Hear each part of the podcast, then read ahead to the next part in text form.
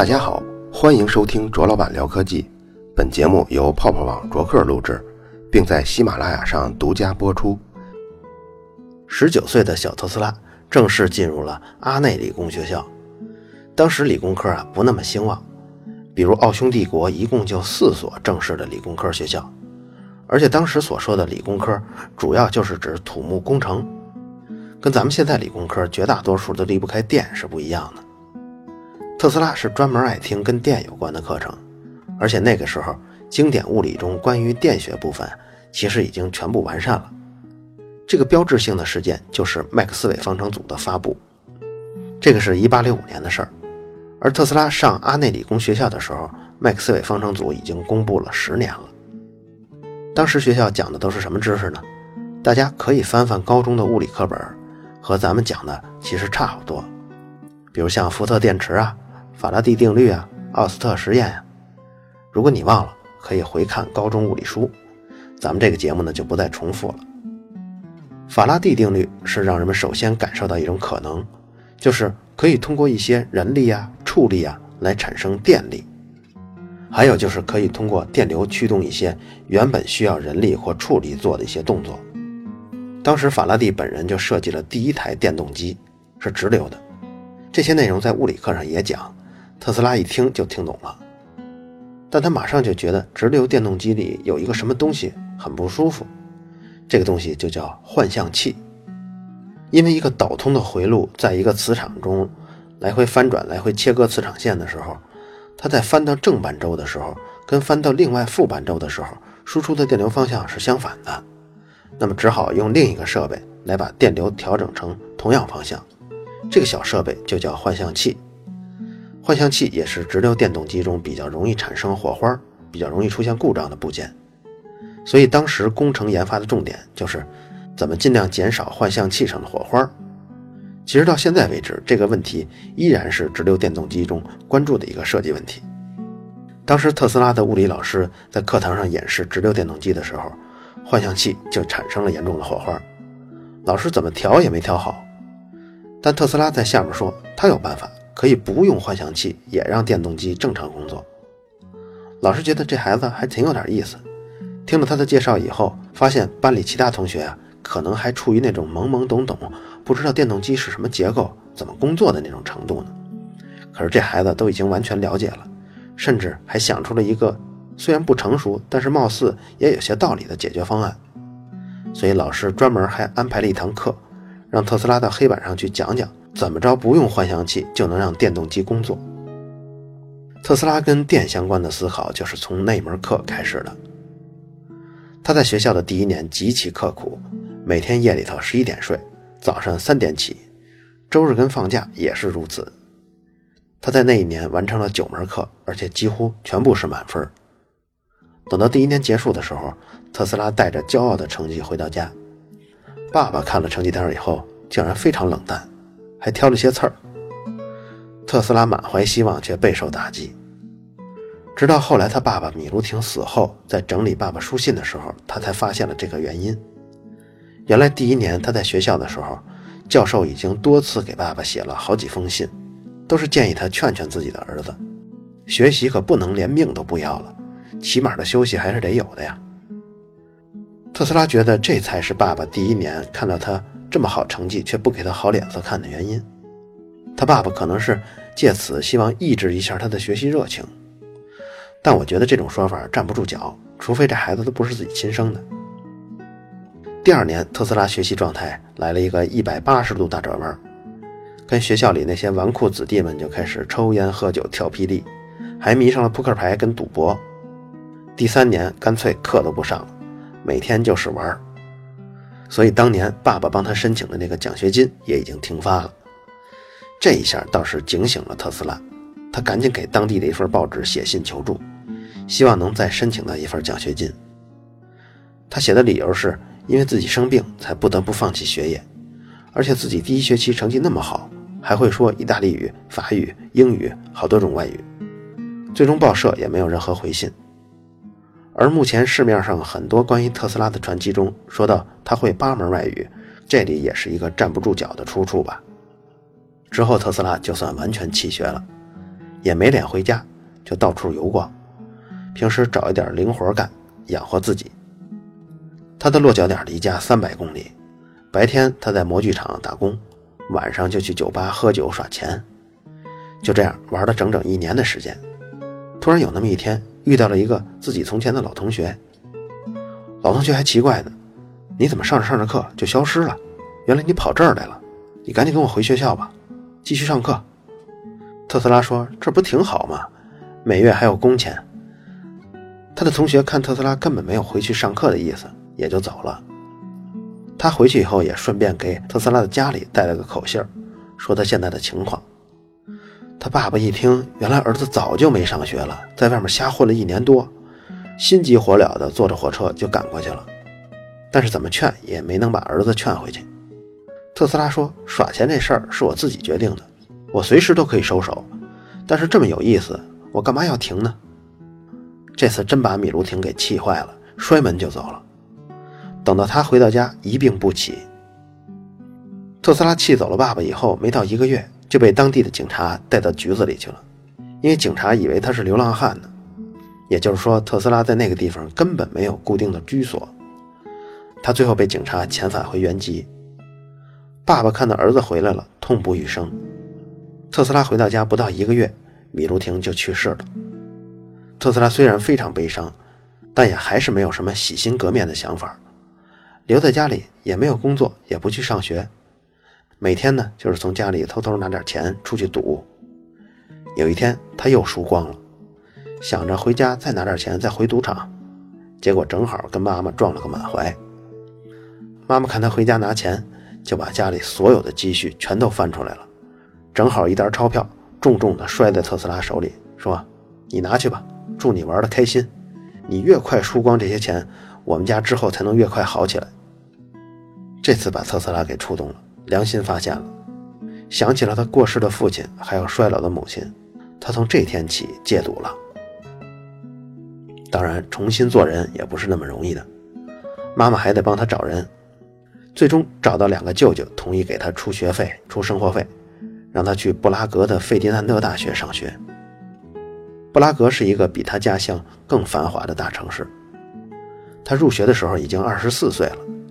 你想，在一百多年前，十五六岁的孩子就已经开始挑起家里的生活重担，二十四岁还晃晃荡荡花家里的积蓄。还靠着舅舅资助上大学的人，那是很受人鄙视。所以特斯拉自己也倍感压力，舅舅对他呀也很是不满意，只资助了一年的生活费跟学费，然后就停了。这下特斯拉只好又中断学业。好在布拉格这个大城市工作机会比较多，特斯拉其实也没那个耐心读下去了，他也想尽早找一份靠谱的工作证明自己。他在报纸上看到爱迪生要在布达佩斯建一套电话交换机系统，项目负责人是费伦茨。这个费伦茨可是特斯拉舅舅的老战友，而且还有一个身份，他是爱迪生的弟弟。特斯拉一想，这事儿得托舅舅。舅舅呢也帮忙联系了，但是因为这个项目的资金暂时没有完全到位，还不能马上招人，所以项目负责人又帮着特斯拉在匈牙利政府中央电报局找了一份工作。就是绘图员，周薪五美元，这个钱放在现在也只能是一个实习生的价位。干了几个月，特斯拉非常不满意，一个是收入少，二一个是工作太无聊了，就辞职了。辞职的这一段时间，他经常跟朋友一起散步闲逛，讨论着那些他感兴趣的问题，比如像发电机啊、电动机啊。特斯拉也不太着急找下一份工作。因为舅舅来消息说，费伦茨那边的项目资金快凑齐了，到时候你就可以直接去那儿上班了。等到特斯拉再一上班，那真是非常顺利。交换机系统不但最终搭建好了，而且他还帮着开发了一个新的电话中继器来，这一下通话质量更好了。项目负责人费伦茨，也就是舅舅的老战友，一下就发现，哎，这孩子能力还可以啊。因为费伦茨也是爱迪生的弟弟，所以手里呢还有很多跟电子系统相关的工程。他觉得特斯拉是一个得力的助手，就把他从布达佩斯带到了巴黎。在这里，他们有一个团队正在攻克巴黎市政府，希望说服市政府采用爱迪生的白炽灯照明系统。这样，特斯拉的人生第一次跟爱迪生挂上了钩。不过现在还仅仅是在爱迪生庞大机构中的巴黎小分支下工作而已。但这一次也是特斯拉头一次大量接触发电机和电动机实物的经验。当时法国有这么一个保护自家工业的规定，就是凡是在法国获得专利的产品，如果要想享受专利保护，就必须得在法国生产。这算上是一个霸王条款吧，所以爱迪生也不得不在法国设厂，组织结构效仿美国的爱迪生公司，设立了三个独立的公司，一个是爱迪生大陆公司，专门负责专利控制；一个是工业与商业公司，专门负责制造；一个是电器公司，专门负责系统安装。这三个工厂都建在巴黎的市郊，特斯拉就隶属于第三个电器公司。虽然听过特斯拉之前经历的人都知道，他在二十六岁之前基本上就是一个晃晃荡荡，学业也没能完成下来。但是在那个年代，能念到大学的人还是凤毛麟角的，尤其是他对电器那么喜欢，所以稍微有一定的基础之后，又疯狂的吸收新知识的水平就远超过公司其他人了。几个月后，特斯拉就被安排到白炽灯照明系统这个核心的部门做直流发电机的设计工作。月薪三百法郎。这个时候他二十六岁，那个时候的三百法郎相当于现在的月薪两万多块钱，起码算得上是一个技术白领啊。那段时间，特斯拉在研发工作中也经常和同事提起自己交流发电机的那种想法。但是那个年代的工程师眼中能盈利的主要就是照明系统，供电跟输电系统没有什么卖点。这个就有点像二零零零年初。铺设光纤是赚大钱的，谁都不会认为云端存储是一个有前途的事儿，所以特斯拉那些关于交流供电的建议一直没有什么人重视。进到公司一年以后，特斯拉这个小年轻经验也已经丰富了，又有精力又是单身，所以经常被派到各地出差。有一次被派到了斯特拉斯堡，他在那里要为火车站装一套白炽灯照明系统。那时普法战争刚刚结束，斯特拉斯堡刚刚从法国人落到德国人的手里。德国人为了耀武扬威，德国皇帝威廉一世就去新火车站参观项目进度，结果当场线路短路，发生了爆炸，还差点伤到了威廉一世。这个项目当时是爱迪生公司接的，公司的高管有点慌，他们必须重新布线，重新设置安全防护才行。所以这次不但要找一个水平好的工程师去，而且还得要求工程师会德语。你想，特斯拉可是奥地利出生的公民嘛，肯定是会德语的。于是就派特斯拉去了。这套系统还真不小，当时有一千二百盏白炽灯，跟六十盏弧光灯，还有五十台直流发电机。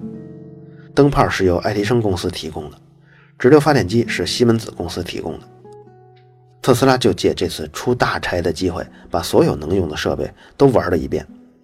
他在闲暇的时候，甚至偷偷做了一台他一直构想的交流发电机。这套系统虽然粗糙，但是稍稍调整了一下，竟然还开始正常工作了。这对他的鼓励非常大，因为他自从十四岁上了理工科学校以后，就在脑子里一直勾画直流发电机的样子。时隔十二年，终于实现了。他在斯特拉斯堡还找到了前市长，向他介绍了自己关于直流发电机的想法。市长觉得有点意思，还叫了当地的一个富商一起聊聊。富商看完以后，同意贷款两万五千法郎给特斯拉，说好了等电动机完善之后再还钱。但是特斯拉希望的不是贷款，而是百分之百的赞助，然后以股份的方式合作。可是这种要求对头一次见面的三方来说都有点太唐突了。所以最终没有谈成，特斯拉就回到了巴黎。其实这次特斯拉出的大差呀，是一次完美的救火行动。因为事故差点伤到了德国国王，所以公司必须完美的处理。可是，在整个公司要找德语不错而且技术俱佳的小伙儿，只有特斯拉一个人。最终的结果完成的这么出色，爱迪生竟然没有因为这个事儿奖励他一分钱，外加上自己出去拉投资也没拉成。特斯拉就很是灰心丧气，但是金子总是会发光的。一八八二年，当年负责去斯特拉斯堡救火项目的这个主管查尔斯·巴彻勒发现特斯拉是一个不错的苗子，这人也是爱迪生的重要合伙人。所以，1884年，也就是特斯拉28岁的时候，查尔斯·巴彻勒被爱迪生召回纽约去管理爱迪生机器工厂的时候，巴彻勒就向爱迪生推荐了特斯拉。于是，他们俩就坐着船，十几天后到了纽约。特斯拉晚年的时候回忆，他第一次踏上美国国土的时候，那场景还真是挺逗的。当时根本没有什么移民的限制，但是入境还是需要登记一下基本情况。到了特斯拉那儿呢，海关的人问哪儿的人啊？特斯拉说我是史密里安人。海关负责登记的人就在国籍上写了一个瑞典。你看海关的也就是瞎蒙一个国籍。然后呢，要做一个正式宣誓。过程呢，就是一个职员朝着他喊道：“亲吻圣经，好，二十美分。”就这样掏二十美分过关。住惯了布达佩斯跟巴黎以后，特斯拉初到美国就被吓到了。美国那种生硬跟粗俗，把所有从欧洲大城市来的人都吓到了。从前欧洲给他们的印象是美丽的，是艺术的，是迷人的，但是这次到了美国，这种感觉就变成了机械的。粗糙的跟乏味的，其实这和现在其他发达国家的人来中国感觉也是很像的。我就想，现在的欧洲人在北京开车，都会觉得这个城市每个司机都想杀人吧？谁也没想到，特斯拉六月六号踏上了美国的国土，六月六号当天就被安排去检修设备了。那是一艘六月七号就要出发横跨大西洋的高端游轮。特斯拉当天下午带着维修小分队彻夜抢修，结果终于在六月七号出发之前，把俄勒冈号的两个直流发电机给修好了。六月七号，这个游轮顺利起航。早上五点，巴彻勒带着特斯拉回公司汇报，正好碰上了爱迪生。爱迪生听说这个就是巴彻勒之前跟他提到的特斯拉，对他大加赞赏。六月八号，特斯拉正式上班。他在爱迪生美国公司的第一个任务就是改善。长腿马里安直流发电机的磁芯，在保证足够的电流情况下，要大幅减少磁铁的用量。这个艰巨的任务很快又出色的完成了。那个时候，爱迪生公司开始面临竞争对手的高压，因为他们自己手握着白炽灯的专利，所以研发都偏向于保守，只是能把白炽灯做得很好，但是对周边的一些供电设备设计能力就不足了。而且当时照明系统只有室内才能用白炽灯，室外大家广泛使用的是弧光灯。可爱迪生公司的弧光灯是不怎么样的。当时和他们竞争的公司主要是汤姆森豪斯顿公司、布拉斯公司，还有美国电气照明公司。他们在制造跟安装室外弧光灯方面，比爱迪生公司强得多。在那个时候，美国的大城市都纷纷上马照明系统。很明显，同时拥有弧光灯跟白炽灯双条线作业的公司，就比爱迪生公司更有竞争力。爱迪生不服，他自己设计了一个弧光灯的框架，申请了一个专利，然后细节整个就扔给特斯拉了，让他帮忙实现这个设计，只要最终能量产就行。这次特斯拉依然以饱满的激情应对，马上就设计好一套完整的系统，效果试了试，正常工作。他把成果交给了爱迪生。本以为会有什么丰厚的奖励，结果这套系统至始至终都没有生产过。后来查阅资料才知道，爱迪生最初是打算自己开发弧光灯系统的，但是因为那个时间实在太紧了，竞争太激烈了，容不得自己慢慢开发、慢慢改进，他就跟美国电气制造公司签了一个资源互换的协议。所以今后再接项目的时候，弧光灯就直接从美国电气制造公司直接拿产品就可以了。这么做不但价格比自己研发更低，良率还更好。另一个原因呢是公司恰好有其他的工程师也同时开发了一个高压白炽灯，从前不适合适用在室外的白炽灯，现在改成了高压白炽灯后就能够使用了。所以公司关于弧光灯开发的计划也就停滞了。特斯拉却不知道，他实际上已经三次出色完成了公司的任务了。可是，一分钱的奖励都没拿到，他是出离愤怒啊！在笔记本上潦草地写着：“再见，爱迪生机器工厂。”前后算起来，特斯拉在爱迪生工厂只工作了六个月。这点呢，确实能理解，因为当时推荐他去爱迪生法国公司的人可是爱迪生的弟弟啊。之后推荐他来美国的人是爱迪生的重要合作伙伴。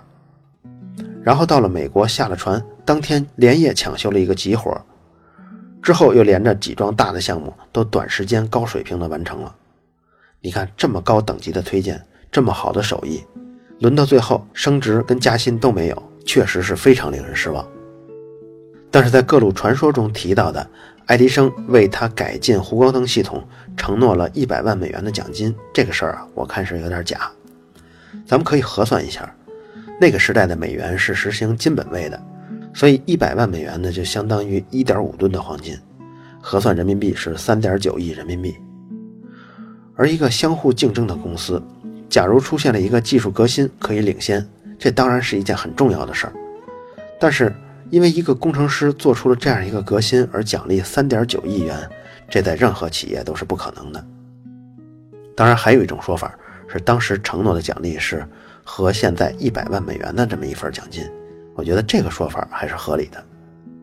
你比如现在老总承诺一个新入职的员工一百万美元的奖励突然没有了，那愤然离职，我觉得还是合情合理的。特斯拉的离职就是人才的流失。爱迪生不留，自然有人抢。两位曾经是议员的家伙，一个叫威尔，一个叫莱恩，他们雇佣了特斯拉。特斯拉之前给爱迪生开发的弧光灯没有白干，因为他积累下了足够的经验。这次这三个人组建了特斯拉电灯与制造公司。一八八五年的时候，那个社会的风口啊，现在不是都谈风口上的猪吗？你哪怕是一只猪，你站在风口，你都能被吹起来。一八八五年，那个风口就是弧光灯照明系统，谁干谁都赚钱。特斯拉这种有经验、有技术，而且水平还不低的人，就是比别人强。当时特斯拉领的薪水是一百五十美元，相当于现在是每个月五万一千块，已经算是高薪了。忙活了整整一年，特斯拉把全套的制造流程、中心电站的运行系统都设计好了，申请专利也申请下来了。当时纽约的商业期刊《电气评论》还专门刊发了头版的专题，叫《最完美的自动化和自调节弧光灯照明系统已经诞生》。这篇专题呢，其实就是形容的特斯拉当时开发的那套系统。特斯拉当时就把专利转让给公司了，他心想的就是能够换得更多的股份，这公司在不断壮大的时候，自己不就能赚更多钱吗？可是，在那个竞争激烈的年代，一种野蛮的竞争啊！众多企业抢的是市场份额，系统的改进倒是其次了。所以那两位议员为了赢得更多的利益，就偷偷成立了新的公司，把公司原来的销售业务跟安装业务挪到这个新成立的公司来。曾经的特斯拉电灯制造公司渐渐的只留下了研发这套系统，而这个公司也没有任何的盈利，渐渐的就垮台了。特斯拉用宝贵的专利没有换来任何钱。只换来了一个雕刻精美的股票证书。他被投资人抛弃之后，陷入了困境，竟然沦落到打零工修电器的地步。有的时候，他还帮着一些电器公司挖沟渠。这一年，他虽然很不顺，但还是潜心研发出一个叫热磁电动机的东西，而且还申请到了专利。什么是热磁电动机呢？就是因为像磁铁吧，它在温度比较高的时候，比如像二百度、三百度的时候。磁性就会减小一些，等到温度降下来，还会恢复一些。特斯拉发现这个现象以后，他设置了一个飞轮，这个飞轮连着一个杠杆，杠杆上连着一个弹簧，磁铁的两极分开，中间放着一个本生灯，这个本生灯一会儿点燃，一会儿熄灭，这样磁铁呢就一会儿热一会儿冷，所以磁铁的一会儿吸住，一会儿又松开，就这样弹簧一会儿被松开，一会儿被压紧。飞轮呢就连着杠杆，飞轮也就因此转动起来了。当然，这套设计确实是可以持续转动的。可是，一百多年后的我们是知道这套系统根本没法长久的运行。当然，要完整解释磁铁的磁性是怎么来的，磁性是怎么消失的，为什么加热会减弱磁性，为什么加热到一定温度后磁铁会永久的丧失磁性，要弄懂这些所有的知识，还得等特斯拉拿到这个专利之后六十多年才会出来。所以特斯拉在当时是完全不知道的，不光他不知道，当时世界上也没有人知道这个东西到底实际能不能用。当时跟特斯拉一起挖大沟的工头，就把特斯拉介绍给西部联合电报公司大都会区的负责人布朗。布朗这人是技术研发出身，他跟特斯拉聊了聊，就发现，哎，这个人可不是一个挖沟的民工啊。他又看了看特斯拉的热磁电动机后，觉得这可能是一个机会，于是就联合了自己的一个律师哥们儿叫佩克，跟特斯拉一起组建了特斯拉电气公司。这是特斯拉转折的一个点，他那年正好三十岁，这次的合作就比上次稳妥多了。佩克跟布朗。虽然跟特斯拉不熟，但是放在现在也都称得上是堂堂君子。特斯拉在这方面已经搞了一年多的研究，也就是针对这热磁发电机，没有什么成果，他就越来越担心，佩克跟布朗会不会像之前威尔跟莱恩那样，把他狠狠地坑一把，然后再给他甩掉呢？不过佩克跟布朗是很有耐心的，他们甚至已经不期待这个热磁发电机可以实现了。因为他们还注意到，特斯拉经常有一些电力设备上的新想法是别人没有的，只要给他足够的时间，鼓励他，相信一定能出产一些意想不到的好东西。这期咱们提到了磁铁的磁性跟磁铁为什么会消磁，要想完整的解释磁现象，甚至都需要量子力学方面的知识。我把这些内容也放在微信公众号里了，如果想了解的话。